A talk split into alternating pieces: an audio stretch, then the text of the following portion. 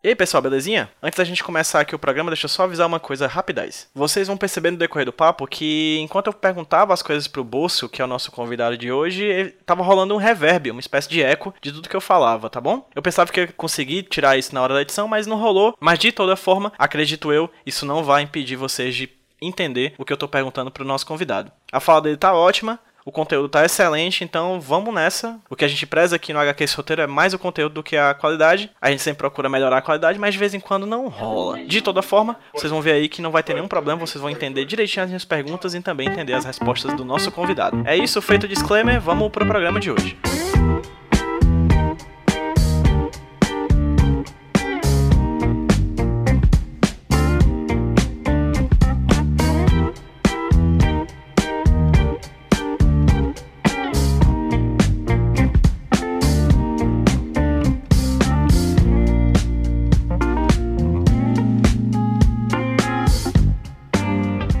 Fala galera, beleza? Quem tá falando com vocês é o Pedro, trazendo para vocês mais um HQ Sem Roteiro Podcast, o podcast de quadrinhos aqui da rede Iradex de Produções Associadas. E hoje, dando continuidade a mais um dos programas da série sobre as narrativas no entorno do coronavírus, o vírus e as suas narrativas. Já falamos com publicitários, já falamos com jornalistas, já falamos com historiadores, já falamos com profissionais da saúde e hoje a gente vai falar com alguém que já passou por essa doença. Né? Alguém que foi internado por essa doença e que hoje está firme e forte aqui conversando com a gente, trazendo um pouquinho da sua história com esse vírus, né, para poder discutir um pouco com a gente algumas questões do tipo. É, eu estava em dúvida sobre quem convidar, na verdade, para falar sobre isso. Acho que eu tenho poucos contato, pouco contato com pessoas que tiveram, enfim, a, é, infelizmente tiveram que ser internadas. É, mas, enfim, a pessoa que eu vi que tinha sido internada e que ó, acho que não tem pessoa melhor para conversar sobre essa dimensão narrativa do coronavírus, é como paciente dessa doença é o Bosco, que foi o meu patrão há muito tempo atrás, né, Bosco? Faz já o quê? Quase 10 anos, né? Isso. Bosco é um querido, assim, foi um dos caras mais legais que eu já conheci nesse campo da comunicação, onde eu tive a oportunidade de trabalhar. Foi ele que me deu meu primeiro estágio, lá na, na BIM Marketing. Então fica aqui o agradecimento desde cara, Bosco, a você por ter topado conversar comigo aqui pro podcast. Opa, é um prazer, é um prazer, é um prazer Pedro. Eu, nessa, nessa jornada do, da doença, do coronavírus, é, eu tive que tomar uma decisão, depois que eu já estava bem, curado, estava em casa, que era se eu compartilhava ou não a minha história. E aí eu escrevi um texto, passei, fiquei com esse texto uns dois dias guardado na gaveta, consultei minha esposa, porque é uma exposição e eu não queria tomar decisão sozinho. E aí, depois de dois dias que eu tinha esse texto guardado na gaveta, eu decidi publicar, publiquei no Facebook, e a partir daí, além da série de comentários, de perguntas que muita gente que me conhece começou a me fazer, é, de uma forma geral também a imprensa começou a se interessar e eu acabei dando uma série de entrevistas e depois decidi fazer uma série de vídeos é, e publiquei nas redes sociais também. É, o, o, intuito era esclarecer um pouquinho naquela época, a gente tinha bem menos informação do que a gente tem agora, era, era muito nebuloso e, as pessoas, e algumas pessoas não estavam muito acreditando na gravidade da doença e na necessidade de isolamento. Então, eu, publiquei, eu tornei público um pouco essa minha jornada para alertar as pessoas, ah, fique em casa, isso é, é, grave, você passa por isso. Inclusive eu relatei um pouco do, desse período que eu fiquei lá no hospital e do período depois de convalescença, né? E assim, sempre que eu estou sendo chamado para conversar, eu, eu, tô, eu tô fazendo esse, esse arranjando um tempo para fazer isso, porque eu acho que é necessário essa as pessoas escutarem, né? É, tem uma coisa, Pedro, que a gente que trabalha com comunicação sabe, é que quando você escuta uma pessoa que passou pelo problema, quando, quando ela tem um rosto, quando ela tem um nome, quando é uma pessoa perto, a, o grau de importância que você dá à narrativa é maior. Quando é só um número, uma estatística dentro de um bolo maior, as pessoas elas meio que elas não, tem, não se sensibilizam tanto, sabe? Isso é uma coisa que a gente vem falando muito aqui nos últimos tempos, assim. Parece que é preciso dar nome aos números, né? Inclusive, recentemente, inclusive o Jornal Nacional teve uma modificação de estratégia em relação à abordagem do coronavírus, né? Não sei se você chegou a ver, Bosco. É, eles mostravam imagens do vírus, né? Aquela coisa, tipo, aquele gráfico de um vírus normal, e agora eles começam a mostrar de fato as imagens do rosto de pessoas que são vítimas, né? As mais de 20, no momento que a gente grava, né? Numa, numa tarde de uma quinta-feira, dia 28 de maio, mais de 20 mortos, 20 mil mortos, né?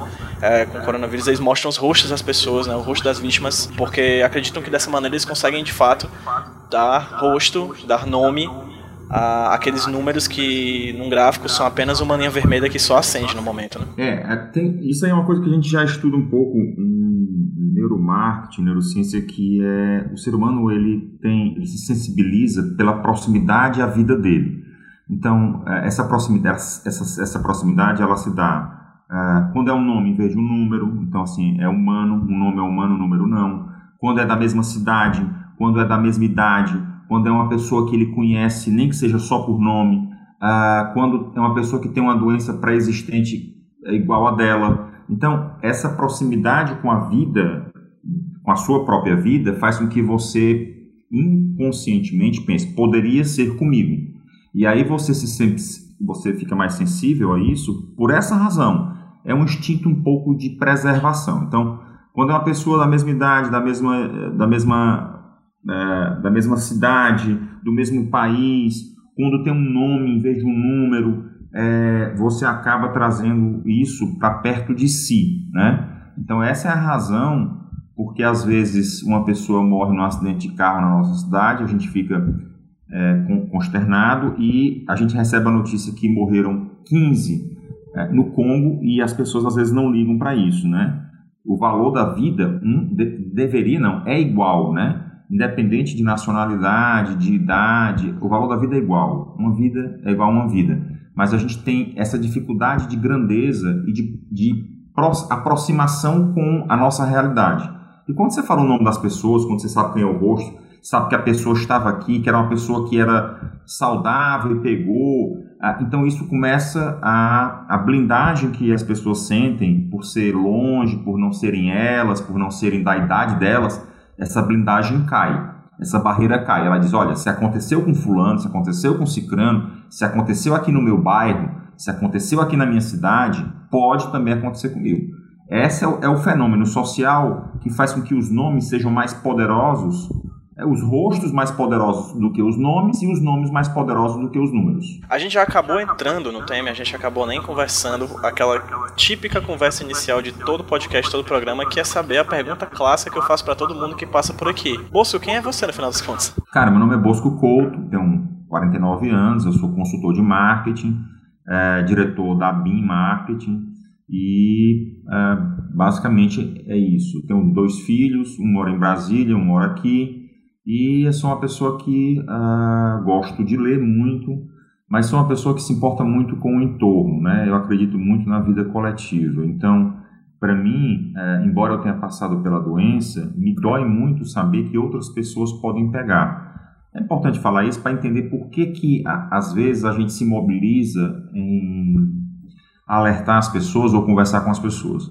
Então eu sou esse cara, é, não tão jovem, não tão velho, e que tá, faz, tem algum tipo de atuação aqui na cidade, é, de forma tímida, mas que consegue ter, ser uma voz de alerta aqui em Fortaleza. Uma das coisas que mais marcaram nessas últimas conversas que eu estou tendo com vários profissionais diferentes sobre o vírus e as narrativas em torno dele, foi na conversa que eu tive com historiadores sobre como eles viam essa pandemia como mais uma de um grande histórico de pandemias que nós, como humanidade, já enfrentamos no decorrer da história. Né? Ela não é a mais mortal até, até, o, até o momento, mas sem dúvida um, alguma é uma das mais poderosas que a gente tem é, na nossa história recente. Assim. E aí, um dos rapazes, ele fala, o Neto, eu lembro que ele fala uma frase que ficou muito na minha cabeça, que é quando uma pessoa ela, ela pega a doença, né? Ela passa por um processo muito similar a esse que a gente conversou agora sobre a sua numerificação. Assim, ela, se, ela para de ser uma pessoa e torna-se um paciente. A primeira coisa que ela faz quando entra no hospital é tirar suas roupas, deixar seus documentos para trás e vestir uma, uma bata, né? enfim, é, se tornar um paciente, assim como vários outros. Né? Tu pode falar um pouquinho sobre como é que foi a tua trajetória, desde você sentir os primeiros sintomas até chegar no hospital e o que você viu quando chegou no hospital? Posso sim. É, eu, meu primeiro sintoma foi dia 10 de março e foi um sintoma, é, foi febre, febre baixa e dor no corpo e dor nos olhos. Então eu achava que era uma virose, normal, esperei um dia. Naquela época já não já se falava em coronavírus, mas não estava tão, não tinha, não tinha isolamento, não tinha quarentena mas já tinha um alerta dos hospitais para que se você tivesse uma coisa leve, não fosse ao hospital justamente para não propagar e também para não pegar se você não tivesse essa infecção, poderia no hospital pegar. Então eu aguardei um tempo, é, quando foi sexta-feira amanheci sem febre, sem dor, Então, na minha cabeça tinha sido uma virose simples, viajei para Brasília e em Brasília voltei a sentir os sintomas e comecei a sentir outros sintomas, que era eu perdi o paladar e perdi o olfato. A febre sempre baixa, 38,5, 38,2. E quando eu voltei aqui, fui no hospital e a médica, ela é, eu não tinha nenhum sinal de, de problema respiratório. Então a médica desconfiou que fosse dengue. Então ela me, ela me diagnosticou com dengue, pediu um exame de sangue. Eu fiz, deu negativo para dengue. Eu resolvi ir num, num médico infectologista e ele me passou uma bateria de exames. E um dos exames era uma tomografia do tórax. Quando foi no dia 20, né, ou seja, é, na sexta-feira, eu fui fazer a tomografia do tórax. Eu já estava muito cansado, respirando com dificuldade, é, já tinha outros sintomas, estava me sentindo enjoado, ainda sem paladar e sem olfato, estava me sentindo fraco. E com um pouco de febre. Aí eu fiz a tomografia e quando eu recebi a tomografia, o cara que fez o exame disse assim, olha, mande para o seu médico urgente. Então aí eu entendi que tinha alguma coisa errada, mostrei para o médico e ele falou para minha esposa, vai para o hospital agora que ele tem que ser internado. Depois eu vim, eu vim, vim saber que o pulmão, eu estava com pneumonia viral, né? O, o, corona tinha causado uma pneumonia em mim e meu pulmão estava comprometido em 50%.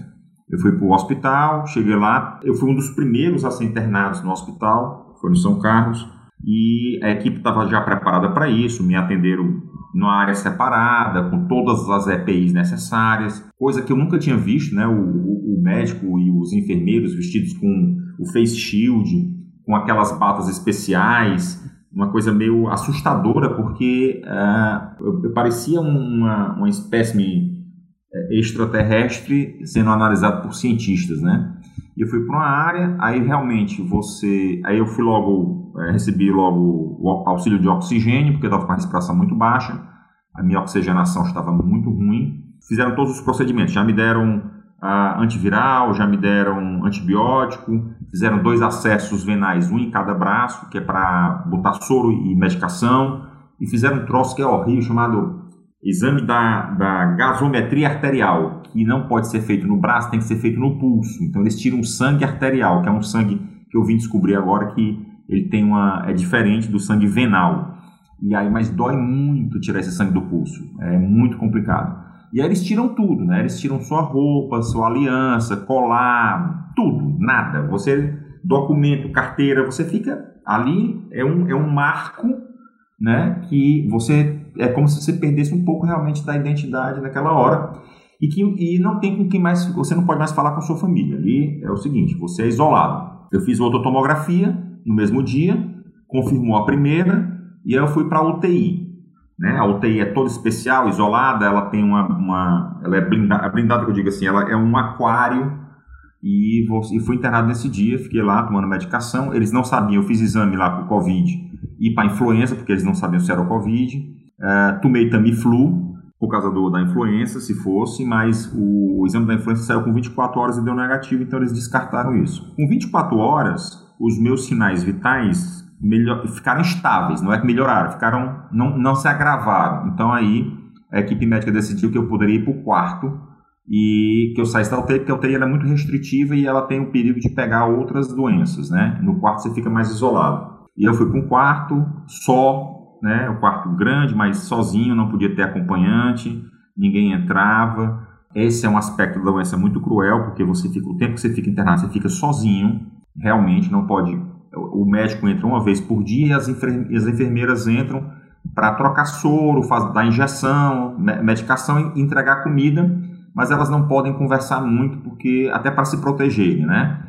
E no decorrer dessa jornada, fiquei oito dias no hospital, oito dias internado, você vê como a coisa, em pouco tempo, ela vai se agravando do ponto de vista epidemiológico, né? Então as enfermeiras começam todo mundo com muita EPI, no terceiro dia, quarto dia você já viu que estava faltando EPI, no quinto dia você vê que elas estão mais apreensivas e um dia eu perguntei, como é que estão as coisas? Porque quando eu entrei tinham dois pacientes só. Ela disse, olha, está lotado de Covid aqui, o andar foi todo isolado, só para Covid, e assim, a gente está um pouco apreensiva porque a gente tem medo de pegar. Então a gente percebia isso, isso estava é, claro. Algumas enfermeiras, elas, elas repetiam, eu vi o rosto repetido, né, as mesmas enfermeiras, mas algumas eram novatas. É um tratamento complicado porque além da solidão, é, existe muita incerteza. Né? Na época tinha muito menos informação. Agora tem pouca informação, mas na época tinha muito menos.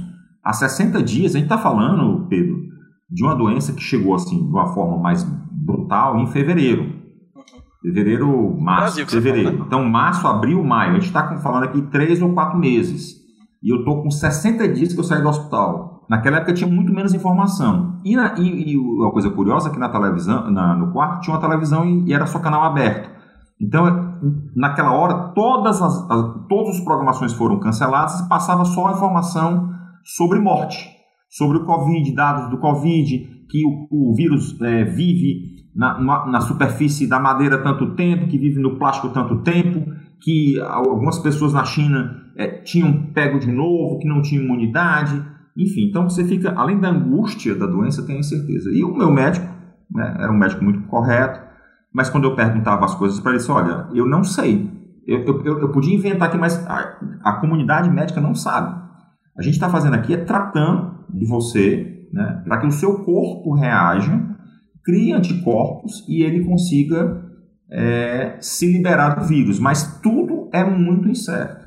Não se sabe ao certo, é, não se tem tratamento, não se tem remédio. Os remédios que você estão tomando, alguns são para evitar outro tipo de doença e alguns remédios são para evitar os efeitos do vírus. Por exemplo, eu tomava todo dia injeção na barriga uma injeção de anticoagulante, porque já sabia-se na época que o corona causava pequenos trombos no corpo, né? Então eles fazem um exame chamado dedímero, que é um exame de sangue para saber a sua potencialidade de criar coágulos e trombos. O pulmão ele pode criar isso e você pode morrer com um trombo. E eu tomava todo dia de manhã injeção na barriga. Todo dia de manhã eu fazia exame da gasometria arterial. Todo dia vinha alguém, furava minha, meu pulso para tirar sangue. É, como eu estava tomando um remédio muito potente, eu tinha que fazer é, eletrocardiograma, tinha que tomar protetor gástrico, tinha que tomar ansiolítico, dois tipos de antibiótico, dois acessos venais. Então, você fica muito medicado e muito isolado. Então, é um, é um momento meio cruel. Eu saí no dia 27, tive alta no dia 27 e vim para casa, mesmo assim, como o médico pediu para ficar mais sete dias em isolamento. Então aqui o quarto, o meu escritório foi todo preparado e eu fiquei em isolamento mais sete dias, sem contato com a minha esposa, filho, nem com ninguém. Mas eu estava na minha casa, perto dos meus livros, eu estava a uma parede de distância da minha esposa, eu podia conversar com ela por telefone, eu escutava a voz dela do outro lado da porta, é, eu comia a comida aqui de casa, então isso começou a eh, tornar meu humor melhor e eu acredito que melhorou na minha recuperação. É, eu não tive mais febre, o protocolo era ficar 14 dias isolados depois do primeiro sintoma e mais e mais não, e seis dias assintomáticos. Eu mesmo assim fiquei 21 dias isolados e esperei fazer 10 dias sem sintomas, né? Para poder sair do quarto, para você entender, né? Em casa, isolado da sociedade, eu fiquei muito mais tempo. Eu fiquei quase 30 dias isolado, sem sair de casa de jeito nenhum. Mas isolado da minha família, dentro de casa, eu fiquei 21 dias mais ou menos. Emagreci demais, né? E, assim, durante um momento lá no hospital, Pedro, é, que eu, logo no primeiro dia que eu acho que eu estava na UTI, eu pensei assim, rapaz, eu pensei sobre a morte, né? Então, tudo aquilo que você acredita sobre a morte ou não, se existe uma outra vida, se não existe uma outra vida, se você acredita em Deus ou não, tudo isso você começa a pensar. E eu pensei, rapaz, o que ser, o que será do outro lado, ou não tem outro lado, ou enfim, é o fim. E o meu medo na, nesse dia foi de eu não poder me despedir da, das, da minha família, né? da minha mulher, dos meus dois filhos, da minha mãe, enfim. Porque você, se ali eu morresse, o último contato que eu tinha com eles estava no passado, né? Então, assim, eu não teria como falar mais nada. O que é doido, né? Porque assim, às vezes, Deus me livre, você sofre um acidente de carro e morre, e então você diz, puxa vida, não teve tempo de se despedir. Eu, em vida, tive a consciência que eu poderia não ter tempo de me despedir. Né? É uma diferença sutil. Você ter consciência em vida que pode não se despedir das pessoas que você gosta. Então eu digo que o Covid, ele, ele basicamente são três, três momentos. O momento que você descobre a doença, então é um momento complicado, o momento que você enfrenta a doença é um segundo momento complicado, e o terceiro momento que você sai e você começa a pensar nos outros, né? Não, em não transmitir, não pegar de novo em, nas outras pessoas, né? E embora eu tivesse bom, e agora eu sei que eu tenho anticorpo, que eu estou imune, é, enfim, não sei quanto tempo dura essa imunidade, é, mesmo assim eu não me sinto. É, eu me sinto responsável por todo mundo, entende? É um pouco isso. A jornada foi um pouco essa. Vou falar umas, umas coisas que umas coisas tá passando pela minha cabeça, já passa na minha cabeça há um tempo, né? É uma coisa engraçada. É, eu tô abordando bastante na minha cabeça o coronavírus como um objeto de estudo no campo da narrativa para não surtar, sabe? Tipo, eu tô vendo é, procurando ver o que esse fenômeno que está acontecendo, né, essa pandemia, como uma espécie de fenômeno a ser estudado para tentar não, não ficar com medo dele ou coisa do tipo, assim. Porque se você for parar pra pensar, há muita coisa envolvida. Você já falou de coisas muito, muito terríveis da doença. Não somente a doença em si que te enfraquece o corpo, mas a própria solidão, né? E a própria necessidade de, de distância das pessoas que você, pelas quais você tem afeto também é uma coisa que machuca, né? O tempo. É, uma, é, um, é um sintoma da doença que, é, que não está no vírus, né? Tá em outras questões, do, em outras coisas em volta do vírus. É uma coisa que eu vejo muito do coronavírus é que ele é uma, um fenômeno que envolve muito mudança nossa de paradigma em relação ao tempo. Né? É uma doença que tem delay. Você pega ela e você sente ela depois de dias. E nesse depois de dias que você sentir, você já pode ter né, passado ela adiante, assim, né? E acho que os oito dias que você viveu na, internado devem ter, devem ter, na verdade, você deve ter sentido uns 30 dias, né? Uns 40 dias, uns 60 dias lá, né? É porque Ele você não tem relógio, né? Você não sabe, você não tem contagem do tempo. Então, eu, eu sabia do, do mais ou menos. E a, e a televisão, que era uma referência, ela estava numa programação totalmente diferente, não tinha horário de jornal, então era, era entrava plantão, então você não sabia.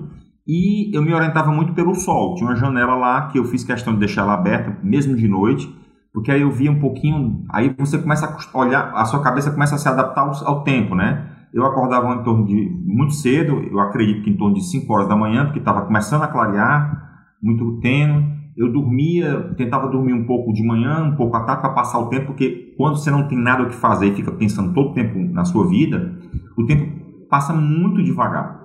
E à noite, quando começava a escurecer, eu sabia que estava dando 6 horas, mais ou menos assim. Mas à noite, por exemplo, eu não tinha noção de tempo. Depois que escurecia, eu perdia a noção de quando eu acordava à noite, porque a enfermeira ia trocar o soro, ou porque eu, eu tinha que eh, ir ao banheiro. Outra coisa que é complicada. Ir ao banheiro é uma tarefa extrema. Tem coisas que você nem imagina. Ir ao banheiro é uma tarefa, quando você está nessa, nessa situação, extremamente complexa. É uma jornada. Você está com dois acessos venais, um em cada braço. Então você está preso também pelo oxigênio. Eu fiquei cinco dias usando oxigênio.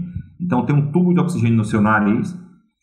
E para urinar, vamos dizer assim, era mais ou menos tranquilo porque uh, tinha, elas colocavam um negócio chamado papagaio do meu lado e existe uma facilidade por eu ser homem, pela anatomia do corpo, dava para urinar ali no papagaio.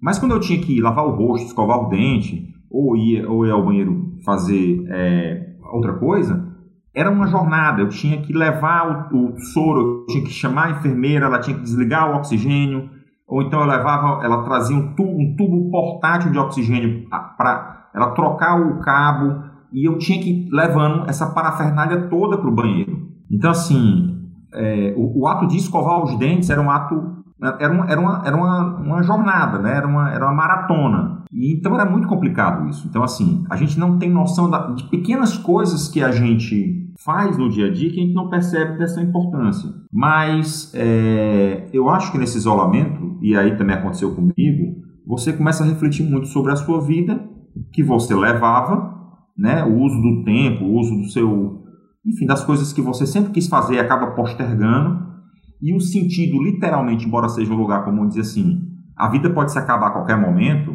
é, então o passado já passou, o presente é agora e o futuro é uma promessa, isso de fato é verdade. Né? Então, é, eu, é, você começa a pensar muito não só em depois que você passa, né? depois que você sobrevive, você começa a pensar assim, que vida eu quero levar daqui para frente? Eu acho que quase todo mundo que eu conversei que pegou, porque muita gente depois começou a me entrar em contato, né? Eu peguei, eu tô sentindo isso, o que é que tu tá sentindo, como é que tu tá pensando? E a gente acaba criando uma, uma certa afinidade e empatia com as pessoas e uh, esse pensamento de mudança de vida ele é bem constante. Como é que foi com a tua família, Bosco? Assim, tu falou que tu ficou isolado e tudo mais, e tu não teve contato com eles durante a internação, assim. Como é que foi para eles, assim? Você chegou a conversar com eles sobre isso? Conversei, né? Assim, a, a, a minha esposa, ela manteve a liderança nesse sentido. Ela falava com meu, meus dois filhos, um mora em Brasília, que não é filho dela, e com o filho, no, nosso filho que mora com a gente. E, dava, e ela dava informação todo dia. Ela falava com minha mãe, com minha irmã, com os meus uh, com o Elias, que é meu sócio, com meus colegas de trabalho, com, a, com os pais dela. Então ela, ela, ela também não tinha muita informação. É, quando eu fui para o quarto, o médico deixou que eu, que eu tivesse o celular, mas eu não tinha vontade nenhuma de ver o celular. Eu deixava o celular carregando e uma ou duas vezes, mas geralmente uma vez por dia, eu escrevia para ela e ela me escrevia nem, nem me filmar. Na verdade, eu tenho uma foto internada. Nem me filmar, nem me fotografar, eu queria. Ali era um momento de limbo, que eu não queria muito registrar, nem. Enfim. Não navegava nas redes sociais, nada. Não escutava música. Ela também me mandou dentro da minha sacolinha, porque quando você vai para o quarto, você pode receber algumas coisas, né? Eu recebi um sabonete, eu recebi, enfim. E ela me mandou um livro que eu estava lendo, mas eu, durante oito dias eu não peguei no livro. Então eu não tinha também vontade, né? A vontade ela é afetada. Eu queria do, tentar dormir e tentar que, que, isso passasse o mais breve possível. Mas eu não tinha. Eu, as coisas que eu gosto, eu não queria usufruir naquele momento. É como se aquele momento fosse um momento que eu tinha que passar. Eu não queria ligar a leitura àquele momento, ligar a minha família àquele momento, né? Eu não queria ter uma lembrança ruim.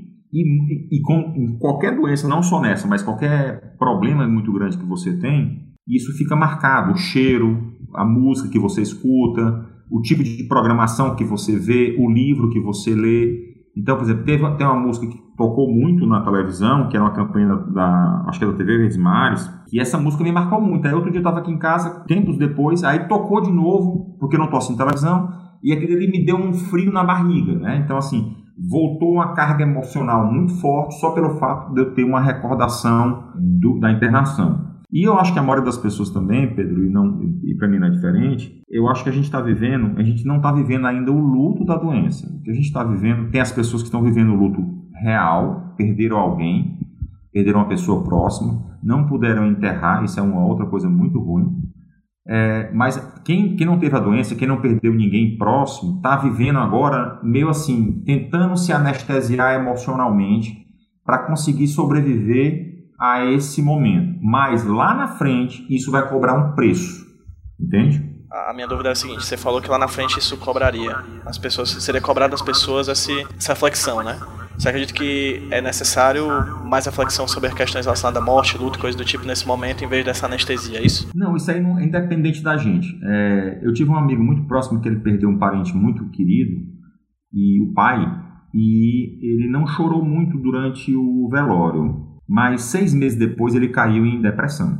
Né? E aí, conversando com um psiquiatra que atendia ele, ele disse: Olha, muitas pessoas, para se protegerem emocionalmente, e isso não é racional, elas, elas minimizam o impacto do, do, do evento no momento do evento, para se proteger, para elas não pirarem, para elas não entrarem em depressão. Então, ela acaba é, é, um, é um efeito protetor psicológico que independe de você querer ou não. E mais lá na frente, isso fica guardado na cabeça e algum gatilho dispara isso e aflora aquele sentimento que ela tinha guardado, né? É como se ela tivesse represado esse troço e se explode lá na frente. É, e eu acho que muita gente está vivendo isso agora. Então, assim, é, as pessoas estão em casa, estão vivendo as lives, estão vivendo, é, fazendo ginástica, pegando sol. É claro que tem que fazer isso, isso tem que fazer mesmo, porque senão as pessoas vão pirar. Mas eu acho que isso é um pouco de proteção da cabeça, né? Elas estão minimizando. Algumas pessoas não acreditam na doença como forma de, de proteção. Não é porque elas sejam ignorantes, mas é assim. É, achar que não é tão grave é uma forma dela não endoidar. Então tem gente que é. Eu acho que tem gente que é canalha mesmo, que está minimizando esse negócio porque é ignorante. Mas tem gente que minimiza a doença por uma questão de é inconsciente isso, é uma proteção que a pessoa tem, ela nega a doença, né? A ne o processo de negação na psicologia ele é um, é um, é um, é um fenômeno, é, vamos dizer assim, descrito, né? Essa negação para que você não entre é, em parafuso. E isso está acontecendo com muita gente. E aí o preço vai ser mais caro lá na frente, porque quando passar isso, quando as pessoas voltarem e mais ou menos a ficha cair, é que elas vão sentir, né? O, o, trauma pós-evento, né? É, talvez tenha acontecido muito provavelmente na Segunda Guerra Mundial, na Primeira Guerra Mundial, numa grande depressão, que as pessoas começaram a sentir os efeitos psicológicos de uma forma muito intensa depois. Não tem, eu não sei como, eu, eu, não, eu, não, eu não sou psicólogo, eu não, não sei como se proteger ou como minimizar esse efeito. Não, não sei mesmo. Eu procuro, às vezes, me blindar, não ve, eu não estou vendo noticiário mais, eu acho que é, piora muito, mas eu também não. Eu, eu, eu leio tudo. Eu leio tudo sobre a doença, sobre a situação do país. Então, assim, é, não, você não pode ficar alienado, você tem que estar bem informado, mas tem que ter cuidado para não entrar, não transformar isso numa novela é, e, você, e você ficar angustiado em demasia, porque a angústia em demasia ela também é muito ruim. Entendi. Você falou uma palavra que eu acho também muito pertinente para os tempos atuais, que é canalice, né? Você falou que muita gente acredita no que não deve acreditar por se para de certa forma aguentar passar por esse período, mas tem gente também que é canalha e cria, por exemplo, fake news, né, num período como esse, né? Uma coisa que a gente fala muito nos programas que passaram anteriormente é que o coronavírus ele chega no Brasil e ele vira assim no momento assim que ele pisa aqui, é, usando a metáfora, né? assim que ele pisa aqui ele já vira um ator político, né? Ele entra numa dimensão política muito poderosa que já vinha de muito tempo antes, né? Como por exemplo esse espaço de pós-verdade fake news que a gente já vive já faz uns anos no mundo e aqui no Brasil, né? Você teve contato com fake news nessa época, assim, ou algo, alguma coisa do tipo? Você, como comunicador, como é que você avalia essa questão no meio de uma pandemia? Olha, eu acho que o Brasil é o país que está cuidando pior desse, desse, dessa pandemia. É, a gente tem um problema, a gente está enfrentando, Pedro, três crises grandes. A gente está enfrentando uma crise sanitária, que é a doença. Por causa dela, a gente está enfrentando uma crise econômica, né? porque você tem uma, uma elevação do desemprego muito grande e uma redução na economia. E no Brasil, especificamente, você tem uma crise política. Né? Você tem um presidente que nega a ciência e você tem uma, uma, uma, uma, grande quantidade de pessoas que seguem e acreditam no que ele fala. Então, isso é muito complicado. E aí você tem a história da canalice. É, você negar a ciência, você negar os procedimentos médicos, negar a Organização Mundial de Saúde, isso é, é uma atitude genocida, né? Porque você está lidando com vidas humanas. Então, assim, você não tem, você não, não, não, Ah, eu li num canto, ah, alguém me falou. Então, eu vejo gente fazendo isso. Só olha, eu não sei. Eu estava lá no Covid, eu, tava, eu tinha que acreditar. É o seguinte, eu tinha que acreditar no meu médico. Eu não perguntei qual, é a, qual era o, em quem ele votou, eu não perguntei qual era a ideologia dele. Ele ali era um profissional. Então, eu tinha que acreditar nele. Eu estava tomando injeção na barriga e eu sou muito curioso. Eu perguntava: para que injeção? É um anticoagulante. Por quê? Ele explicava. É, mas precisava daquilo? Eu não sei. Quem sabe é ele. Eu não tenho, não, não dê não, porque eu li em algum canto que isso que não. Não existe isso. Então a pior coisa que um líder pode fazer pelos seus liderados, pelo seu povo, é negar a ciência. Né? Então, assim, isso está acontecendo muito forte. A gente já tinha o fenômeno das fake news, né? elas, elas, não, elas existem desde a época da eleição e agora elas estão muito fortes, só que agora com um agravante que é um agravante sanitário. Então, assim, você dizer para as pessoas tomarem remédio que não está ainda comprovado, dizer para não tomar remédio que você não sabe se faz efeito. Então, isso é muito complicado, porque isso pode matar as pessoas. A cloroquina e a hidroxicloroquina, por exemplo, elas têm efeitos colaterais muito pesados. Quem tem lúpus e quem tem malária tem que tomar, mas é uma troca. O que quer dizer? A pessoa toma porque ela ou ela fica com o lúpus, ou o lúpus pega ela, ou então ela toma o remédio. O remédio traz efeito colateral, mas ela cura o, o não é que ela cure, ela trata a doença, ela faz com que a pessoa ela consiga conviver com a doença, né? no caso da, do lúpus da malária.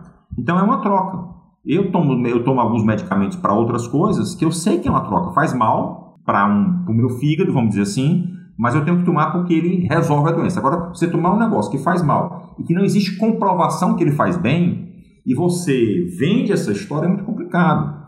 Eu tomei hidroxicloroquina no hospital, o médico me prescreveu e eu perguntei para ele, ele me falou dos efeitos, a decisão foi minha e dele, e eu perguntei se ele se, se o remédio era realmente era, era, era tinha algum efeito na doença, ele disse que não sabia, ele foi muito sincero.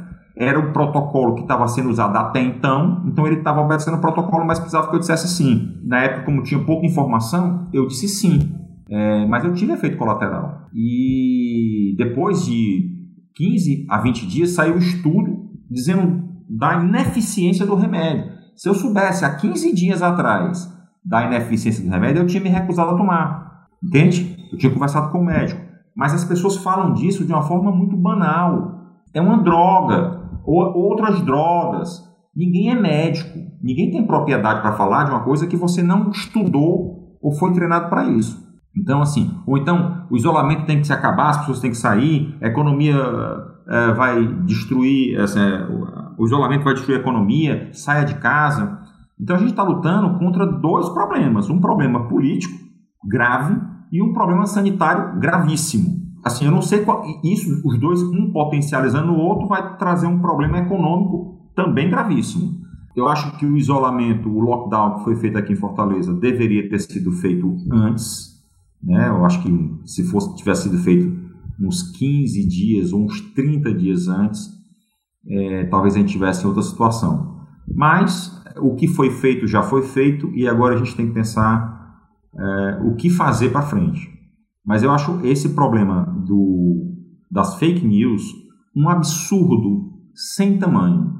E eu acho que é intolerável alguém que brinca com a vida do outro. Bosco, você trabalha com marketing, você estuda marketing, você estuda, comportamento humano, neuromarketing, enfim, você, você passeia ali por vários assuntos relacionados à comunicação humana como um todo. Aí vai um exercício de fabulação, fica à vontade. Você, como você vê o mundo pós-Covid? As relações humanas pós-Covid? Você que esteve no hospital, que passou por aquilo tudo, como você vê as relações humanas, o toque, o abraço, o beijo, enfim, os eventos, como é que você busca ver o futuro pós-Covid da comunicação e do contato humano? Pedro, o... é incerto isso. Assim, quem disser que sabe que, como é que vai ser, é, tá chutando. Não tem como saber não. Assim, a gente quer acreditar que o mundo vai ser melhor, que as pessoas vão valorizar mais a vida, vão valorizar mais os relacionamentos, vão valorizar mais a natureza, porque vão ter mais cuidado, vão ser mais higiênicas.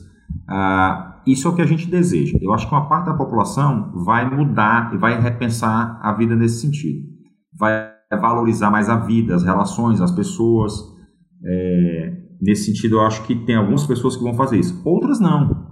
Porque também ah, o medo faz com que as pessoas também soltem dentro de si o que é pior nelas, né? Então, teve um momento, por exemplo, que os países começaram a fazer isso, né? Quando os Estados Unidos ele compra uma parte da carga que era destinada ao Brasil, ou quando alguns países da Europa bloqueiam é, aviões de equipamentos e EPIs que iam para outros países, confiscam esses equipamentos, dizem assim, olha, passou aqui, eu vou pegar para a minha população, você começa a notar que a humanidade ela não é tão unida. Né? Então, assim, na hora do medo, na hora do aperreio, assim, do eu ou você, o cara escolhe o eu. Então, a gente, por, por muito pouco, talvez, por muito pouco mesmo, eu enxerguei nesses momentos uma ruptura nesse sentido político-social, né?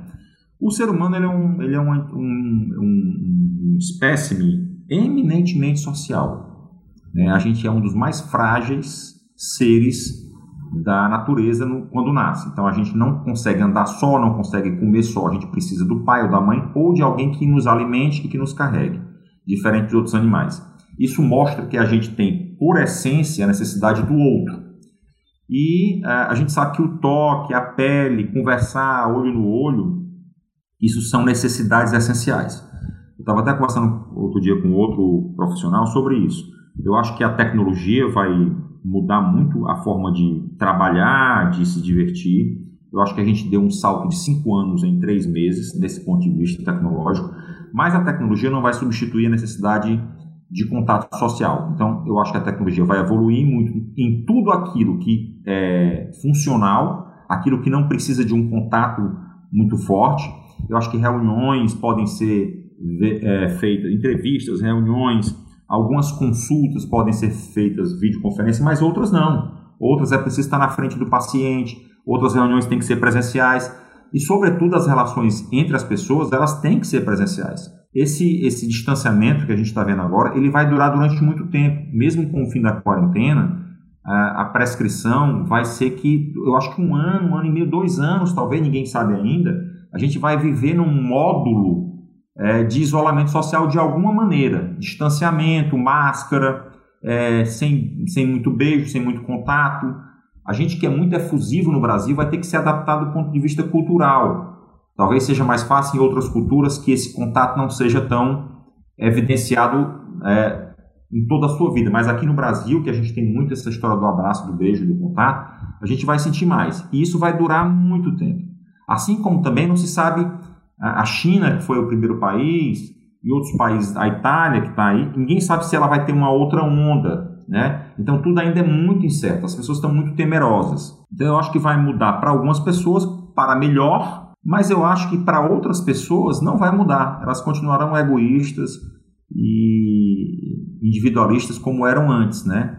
Eu acho que de uma forma a gente aflorou, Pedro, aquilo que tem dentro de si. Então quem já era é, tinha um espírito coletivo, de preservação da natureza, de afeto, com essa doença, disse assim: puxa vida, eu tenho isso e não exercia isso. Eu vou mudar. Eu agora preciso exercer mais. E outras pessoas que tinham, não, eu penso mais em mim, o importante sou eu, a minha família, elas também, depois da pandemia, vão exercitar mais ainda esse lado delas. Eu não acredito muito numa mudança de personalidade, entende? Acredita, de certa forma, numa no fortalecimento do que já estava antes. Eu acredito que sim. É, é claro que não é, é claro que não é com todo mundo, né? Assim, você não pode generalizar isso, né? Assim, não tem como saber, né? É uma coisa que foi dita no primeiro papo da gente aqui. É a ideia é que talvez o fortalecimento viesse das bolhas que já estavam estabelecidas. Ia pois é, mas aí gente nova, por exemplo. É, mas é, eu acho que mudou um pouco esse fluxo de amizade, né? Muita gente que você era muito amigo, Talvez deixe de ser tão amigo porque você descobre nele algumas coisas que você não, não sabia. Eu tenho me decepcionado com algumas pessoas e tenho me encantado com outras que eu não, não tinha muita fé. Então, assim, nesses momentos de crise, seja essa do coronavírus ou de qualquer outra crise, né, uma guerra, enfim, é que você começa a enxergar coisas um, um, ou personalidades diferentes em algumas pessoas que você conhecia talvez superficialmente, né? Então, eu acho que algumas relações sim vão mudar entre na família, nos, nos amigos. a história da dor também aproxima muita gente, né? Então, tem gente que eu não via há muito tempo que a mãe teve coronavírus, me ligou para perguntar muita coisa e acaba tá, tá me escrevendo todo dia. Então, a dor também ela aproxima, né? Um bocado. Então, eu acho que as relações, de uma forma geral, vão mudar, sim. E eu acho que tem um fator que é na minha área especificamente, que é assim, eu acho que todo mundo cai uma ficha que a gente já falava há muito tempo, mas agora caiu, que a soberba que existia em parte do empresariado ou em parte dos profissionais de que eram autossuficientes, é, isso cai um pouco por terra. Então, com o isolamento, é, ficou claro que sem a, a, força de trabalho, sem o consumidor, sem o povo é, movimentando, girando a economia, não existe economia. Não é o que eu produzo. Se eu produzir e não tiver ninguém para consumir ou ninguém querendo aquilo, não existe economia. É claro que se alguém quiser uma coisa e não tiver ninguém produzindo, também não. Mas é um ciclo. E aí ficou muito claro agora o poder e a necessidade que tem de que todo mundo, né, não só uma, um, um, um, grupo, tenha acesso é, ao, ao, ao, ao dinheiro, ao capital, a gente precisa reduzir drasticamente a desigualdade social, a gente precisa que ah, as classes C, D, elas tenham mais poder de compra, porque isso é bom para elas e é bom para todo mundo. Né? Eu acho que essa consciência do coletivo, essa consciência do coletivo, da necessidade do outro, de que eu, eu, eu preciso do outro para tudo, ela sim, ela, ela aflorou muito forte nesse momento. Bosco, eu não tenho como agradecer esse papo, de verdade. Foi muito, muito legal, assim. Fazia tempo que a gente não conversava, eu até tava falando antes da gente começar a apertar o REC aqui. Parece que a gente tinha conversado ontem. Enfim, fala para quem tá ouvindo a gente, é, onde as pessoas conseguem te encontrar nas redes sociais aí, para saber um pouco mais sobre as tuas opiniões, os teus textos, né? Porque você tá sempre refletindo sobre o, sobre os, a, o momento, sobre a situação, sobre essa pandemia. É onde as pessoas conseguem te encontrar para saber um pouco mais sobre o teu trabalho. É, eu tô, eu tô muito, muito atuante no Facebook, né? O arroba Bosco Couto, e no Instagram, também arroba Bosco Couto, né? Couto é com U, né? C-O-U-T-O. É, o Twitter eu tenho entrado pouco, ah, no LinkedIn também entro pouco, de vez em quando, mas a, nesse momento de atuação, de conversar com as pessoas, é o Instagram, arroba Bosco Couto, e o Facebook, arroba, barra Bosco Couto. Perfeito, então, querido. Muito obrigado, viu? Obrigado, Pedro, pela, pela conversa. Assim, matamos a saudade, né? Quanto tempo. Faz um tempo e, e, e, parabéns pela, pelo, pelo, pela iniciativa que você teve, que você está tendo em relação a essas entrevistas. Eu acho que é, a informação é uma arma poderosa nesse momento de crise. E quanto mais informação, informação verdadeira, sem ser notícia falsa, e quanto mais a gente se esclarecer e conversar, eu acho que isso é, uma, é um favor que a gente está fazendo para todo mundo. Perfeito. Muito obrigado. obrigado. Obrigado, Pedro. Um abraço. When it's tough, when you get stuck, you hit the wall of the writer's block. You need a spark, a light in the dark, so get you out of your head and into your heart.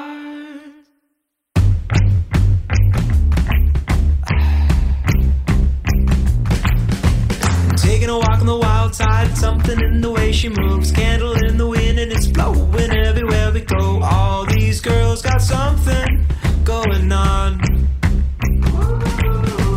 Met in a club, her name was Lola. Champagne tasting Coca Cola in the hands of my love. And no, my love does it good. All us boys need something that they got. This one's for Lisa, Norma Jean, Patty Boyd,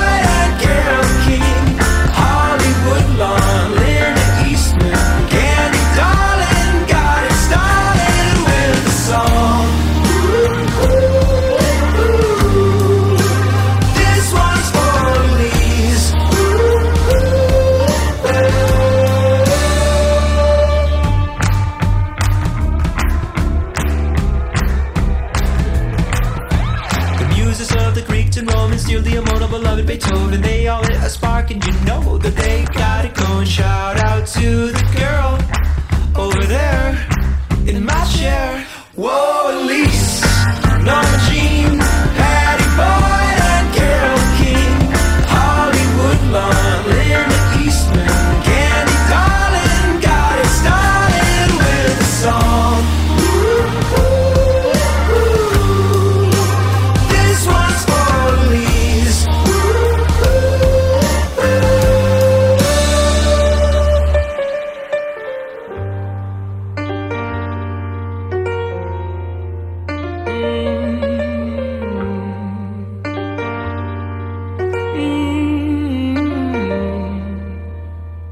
This one's for Elise, Norma Jean, Patty Boyd, and Carol King, Hollywood Lawn, Linda Eastman, Candy Darling, got it started.